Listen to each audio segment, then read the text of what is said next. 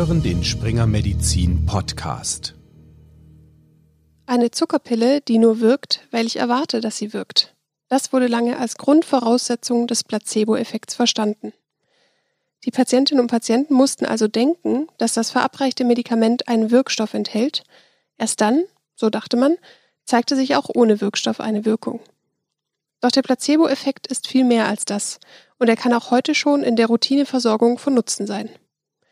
Ich bin Annika Asfalk, Online-Redakteurin beim Springer Medizin Verlag. Was hinter dem Placebo- und Nocebo-Effekt steckt, wann Patientinnen und Patienten besonders davon profitieren und wie man dieses Wirkprinzip in der Praxis ganz konkret nutzen kann, darüber habe ich mit Professor Dr. Sven Benson gesprochen. Er erforscht Placebo- und Nocebo-Effekte und neben seiner Forschung hat er auch ganz praxisnahe Erfahrungen mit dem Placebo-Effekt gemacht, wie er mir zu Beginn unseres Telefongesprächs verraten hat. Zum anderen habe ich selbst äh, in meiner Zeit als Krankenpfleger, ich habe vor dem Studium in der Pflege gearbeitet, die Erfahrung gemacht, dass ähm, man manchmal in schwierigen Situationen mit einer besonderen Zuwendung, wenn man so das letzte Mal die Möglichkeit hatte, eine Bedarfsmedikation zu geben und man hat das dann besonders betont, dass das ein hochwirksames Medikament ist und man sich besonders um den Patienten gekümmert hat, dass dann der Effekt sehr viel größer war. Und das war gerade im Nachtdienst ganz hilfreich, weil man nicht unbedingt wollte, dass man jetzt den diensthabenden Arzt als nächstes aus dem Bett klingeln muss. Dann steigen wir mal tiefer ins Thema ein und starten mit dem vermutlich etwas bekannteren Effekt und den Hintergründen dazu. Dann erstmal zum Placebo-Effekt. Welche Mechanismen stecken denn dahinter und wie ist denn der aktuelle Stand der Forschung dazu? Placebo-Effekte basieren zum einen auf Erwartungs- auf der anderen Seite auf Lernprozessen und eine besondere Rolle dabei spielt die ärztliche Kommunikation. Also das bedeutet, im Gespräch mit Patientinnen und Patienten lassen sich Erwartungen an eine Behandlung induzieren, indem man beispielsweise die Wirksamkeit eines Medikaments nochmal besonders hervorhebt oder auch die positiven Erfahrungen. Zum anderen gibt es Lernprozesse wie die klassische Konditionierung, also das, was man ja vom Pavlovschen Hund kennt, dass Patienten die Erfahrung machen und lernen, dass ähm, der Geschmack eines Medikaments beispielsweise oder das Aussehen einer Pille mit einem Effekt verknüpft ist. Und auch das lässt sich im Kontext von Therapien nutzen. Besonders gut erforscht sind Placebo-Effekte im Zusammenhang mit Schmerzen. Hierbei kann man sich anschauen, was im Gehirn passiert, wenn Placebo-Effekte wirken zum Beispiel mit Hilfe von funktioneller Magnetresonanztomographie. Mit solchen Scans kann man Veränderungen im Gehirn sichtbar machen. Man sieht tatsächlich, dass Placebo-Effekte vermittelt werden durch eine Aktivierung von ähm, deszendierenden inhibitorischen Schmerzbahnen. Also das bedeutet, man sieht im Gehirn Aktivierungen in Regionen, von denen man weiß, dass die in die Schmerzweiterleitung involviert sind. Und man kann Placebo-Effekte sogar zurückverfolgen bis auf die Ebene des Rückenmarks, wo eben dann die Nozization gesteuert wird. Und ähm, was, was man auch weiß, das kann ich vielleicht noch hinterher schieben, ähm, was beim Schmerz ebenfalls eine Rolle spielt, ist, dass es zu einer Aktivierung des endogenen Opioidsystems kommt bedeutet also, dass durch Lernprozesse ähm, oder auch durch Erwartungen es eben zu einer Aktivierung kommt von sozusagen körpereigenen Botenstoffen, die dazu führen, dass die Schmerzempfindlichkeit beeinflusst wird. Dazu gibt es beispielsweise eine sehr schön gemachte Studie von unseren italienischen Kollegen der Arbeitsgruppe vom Professor Benedetti in Turin. Die haben Studierende einbestellt ins Labor, haben da experimentell Schmerz induziert an mehreren Tagen und haben den jeweils Injektion gegeben mit einem hochwirksamen Schmerzmittel und nachdem das dann eben verknüpft war, diese Injektion wirkt gegen die Schmerzen, dann haben die an einem Tag nachdem es ein paar Mal durchgeführt wurde, das Schmerzmittel ausgetauscht gegen eine wirkstofffreie Kochsalzlösung und haben gesehen, es kommt tatsächlich wieder zu einer Schmerzminderung. Nicht ganz so groß wie auf das Schmerzmedikament, aber doch deutlich. Und deren Überlegung war eben, wie ist das vermittelt? Und die Idee war, dass das über ähm, endogene Opioide vermittelt wird. Und das Ganze wurde dann experimentell untersucht, indem die Opioidrezeptoren blockiert wurden, indem statt der Kochsalzlösung und einer weiteren Versuchsbedingung Naloxon gespritzt wurde. Und dadurch war tatsächlich dann diese Placebo-Analgesie, also diese verminderte Schmerzwahrnehmung, komplett weggeblockt. Naloxon dockt an denselben Rezeptor an wie die endogenen Opioide und so kann sich die schmerzhemmende Wirkung nicht mehr entfalten. Auch andere Studien weisen auf ähnliche Effekte hin. Bei Schmerzen ist die Wirkung sehr stark, doch gibt es eigentlich Erkrankungen oder Symptome, die weniger gut auf Placebo-Effekte ansprechen. Professor Benson hat die Antwort.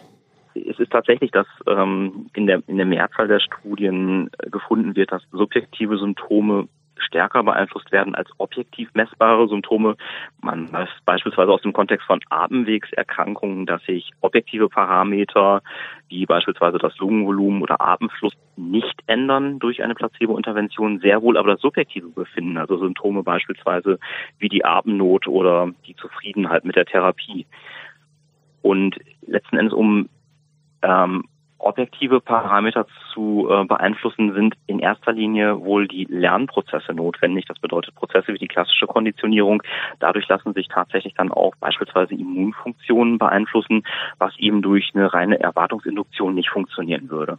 Also das bedeutet, wenn man jetzt einer T-Zelle sagt, ähm, mach mal was, dann wird die das nicht verstehen. Aber wenn man diese klassische Konditionierung nutzt, indem man beispielsweise ähm, einen Geschmacksreiz kombiniert mit einem immunmodifizierenden Medikament, also beispielsweise einem immunsuppressiven Medikament, dann sieht man tatsächlich, dass das Immunsystem auch lernen kann und nach einigen Paarungen ähm, des Geschmacksreiz mit dem Medikament auch reagiert, wenn nur noch der Geschmacksreiz gegeben wird, kombiniert mit einem Placebo.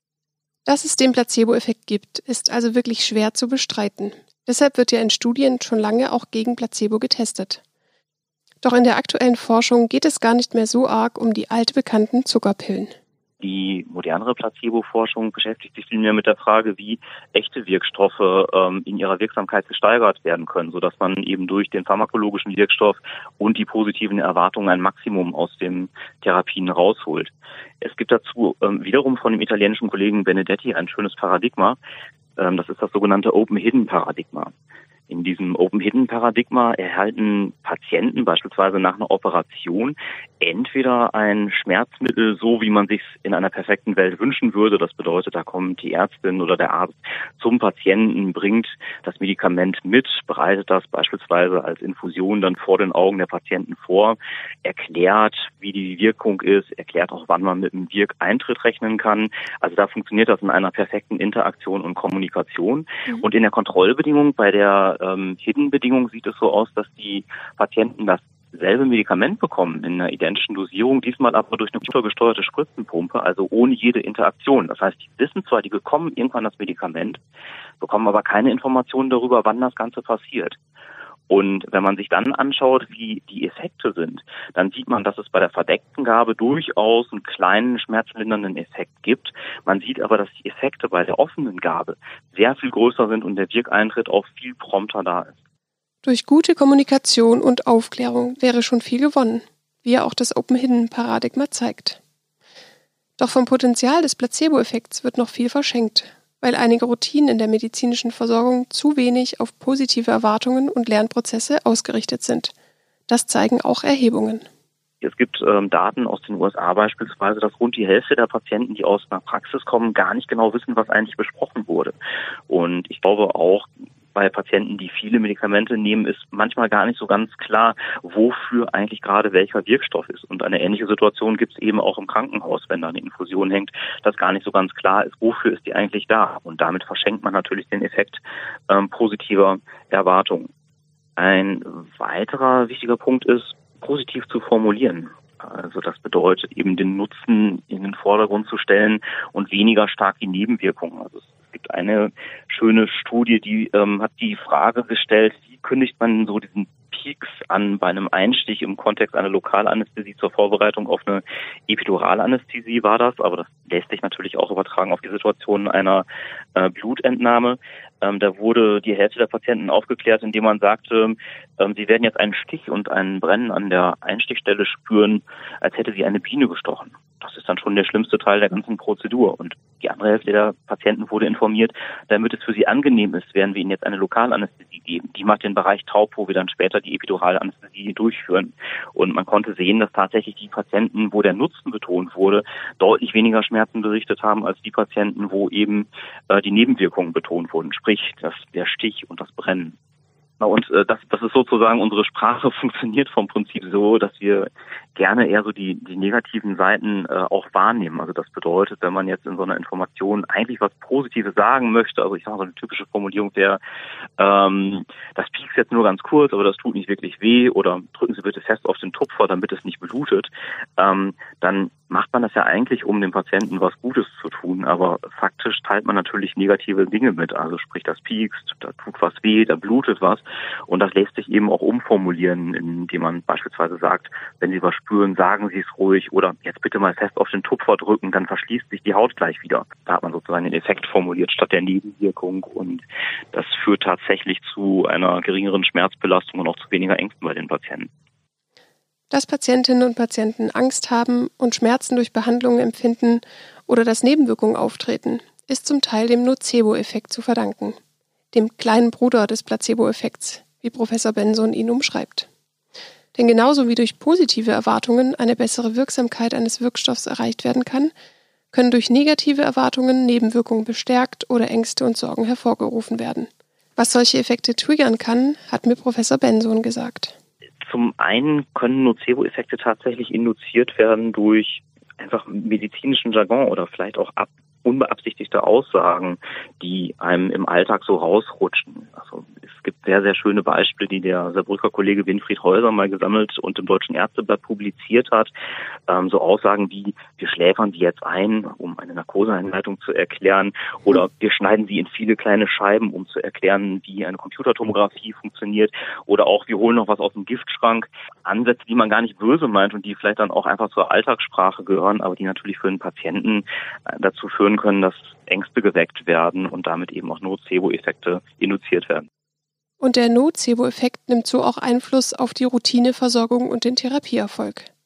Professor Benson hat mir einige Beispiele aufgezählt und ganz konkrete Tipps für die Praxis gegeben.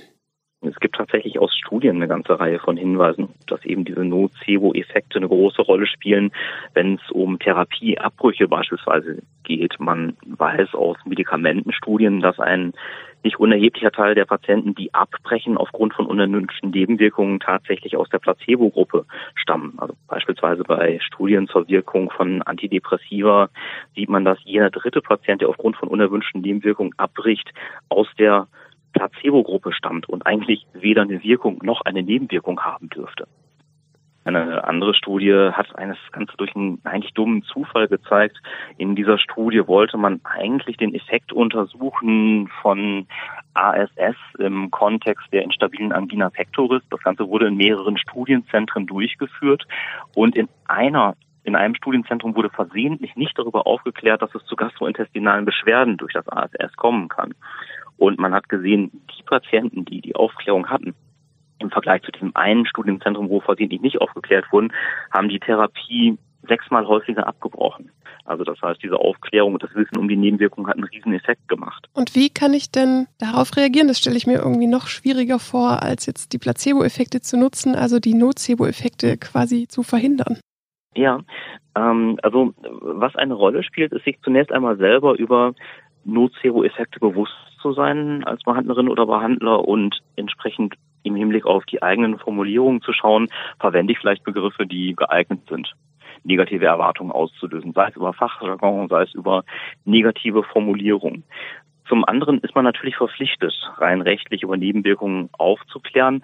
Aber gerade unter Zeitdruck kann es eben passieren, dass man im Zeitdruck dann kaum noch Zeit hat, überhaupt zu sagen, warum wird denn das Medikament überhaupt verschrieben und welchen Nutzen verspricht man sich für diesen individuellen Patienten von dem Medikament. Und da ist es ein wichtiger Punkt, das sogenannte Framing zu nutzen. Also das bedeutet, aus der Gedächtnispsychologie weiß man, die Informationen, die ich zuerst und zuletzt höre, die werden besser behalten als alles andere in der Mitte. Und wenn ich zunächst mal positiv starte und sage, das Medikament, das ich mir für Sie ausgesucht habe, ich bin davon überzeugt, dass es für Sie in Ihrer jetzigen Situation optimal ist und auch nochmal mit einem positiven Schlusssatz ende, dann ist das besser, als wenn ich direkt mit Nebenwirkungen einsteige oder aussteige. Was man ebenfalls nutzen kann, ähm, ist äh, im Sinne des Framings, also des Rahmens, ähm, wie über Nebenwirkungen gesprochen wird. Das bedeutet, ähm, es macht einen Unterschied in unserer Wahrnehmung, in unserer Informationsverarbeitung, ob man hört, zehn Prozent der Patienten bekommen eine Nebenwirkung oder ob man hört, neun von zehn Patienten vertragen das Medikament gut statistisch gesehen ist die Information gleich, aber das mhm. eine Mal wird eben auf die Nebenwirkung, das andere Mal auf die Verträglichkeit geframed und damit ähm, hat das Ganze gleich eine andere Konnotation. Und man kann sogar noch einen Schritt weitergehen, immer natürlich nur dann, wenn das vertretbar ist und äh, sagen, ähm, dass eine Nebenwirkung, die häufig auftritt und die jetzt auch nicht bedrohlich ist, die kann man sogar als Indikator dafür verwenden und dem Patienten sagen, hm, es kann sein, dass die in den ersten zwei bis drei Tagen eine Veränderung in der Verdauung sehen und das ist ein Zeichen dafür, dass das Medikament zu wirken beginnt. Dann ist auf einmal aus einer lästigen und vielleicht bedrohlichen Nebenwirkung sogar was Positives geworden, nämlich ein Indikator dafür, dass jetzt auch ein therapeutischer Effekt zu erwarten ist. Mhm. Das ist natürlich etwas, was man immer nur dann machen kann, wenn Nebenwirkungen auch nicht bedrohlich sind und zu erwarten sind. Hängt das wahrscheinlich auch etwas davon ab, wie der Patient oder die Patientin gestrickt ist? Also kann man sagen, dass es auch von dem Patientencharakteristika abhängt, wie gut sowas wirkt oder wie schlecht?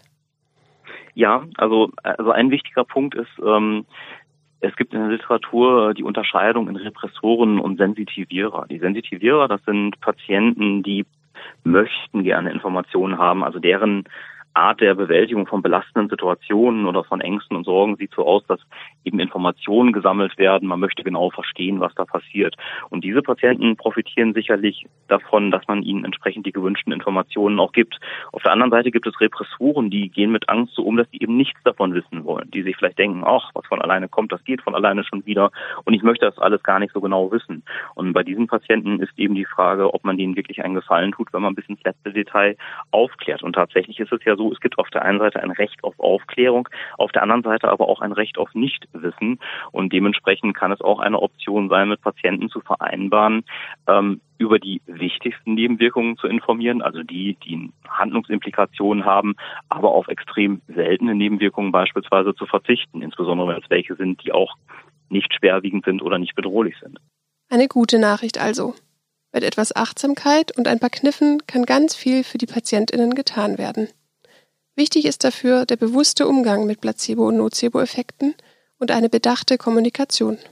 Ich glaube, was, was sozusagen für diese Praxistipps wichtig ist, ist tatsächlich der Punkt zu sagen, zum einen, es ist eben mehr als irgendwie eine reine Einbildung bei Patienten oder eine Art Reporting Bias, sondern es ist wirklich was, was man biologisch messen kann und was man eben durch die Kommunikation mit Patienten auch nutzen kann indem man eben die Wirksamkeit betont, indem man ähm, Medikamente offen gibt und erklärt, indem man realistische, aber eben positiv geframte Informationen gibt, Therapien wertschätzt und das Ganze eben in einer empathischen äh, ärztlichen Kommunikation einbettet, dann ist man eigentlich in der Praxis so gut aufgestellt, um eben Placebo-Effekte auch zu nutzen. Und Nocebo-Effekte zu vermeiden, wie wir ja auch besprochen haben. Und mit diesem schönen Fazit bin ich am Ende dieser Episode angelangt. Professor Benson ist natürlich noch nicht mit dem Thema am Ende und forscht weiter. Ganz aktuell zum Beispiel ist ein Sonderforschungsbereich von der Deutschen Forschungsgemeinschaft genehmigt worden, in dem auch Professor Benson und KollegInnen arbeiten.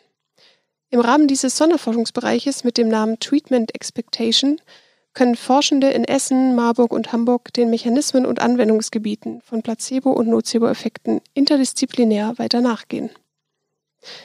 Und zum Abschluss noch ein Lesetipp für die MedizinerInnen unter Ihnen. In den Shownotes finden Sie den Link zu einer spannenden Ausgabe der Zeitschrift Der Nervenarzt, in der Placebo- und Nocebo-Effekte und weitere klinische Implikationen diskutiert werden. Danke fürs Zuhören, machen Sie es gut.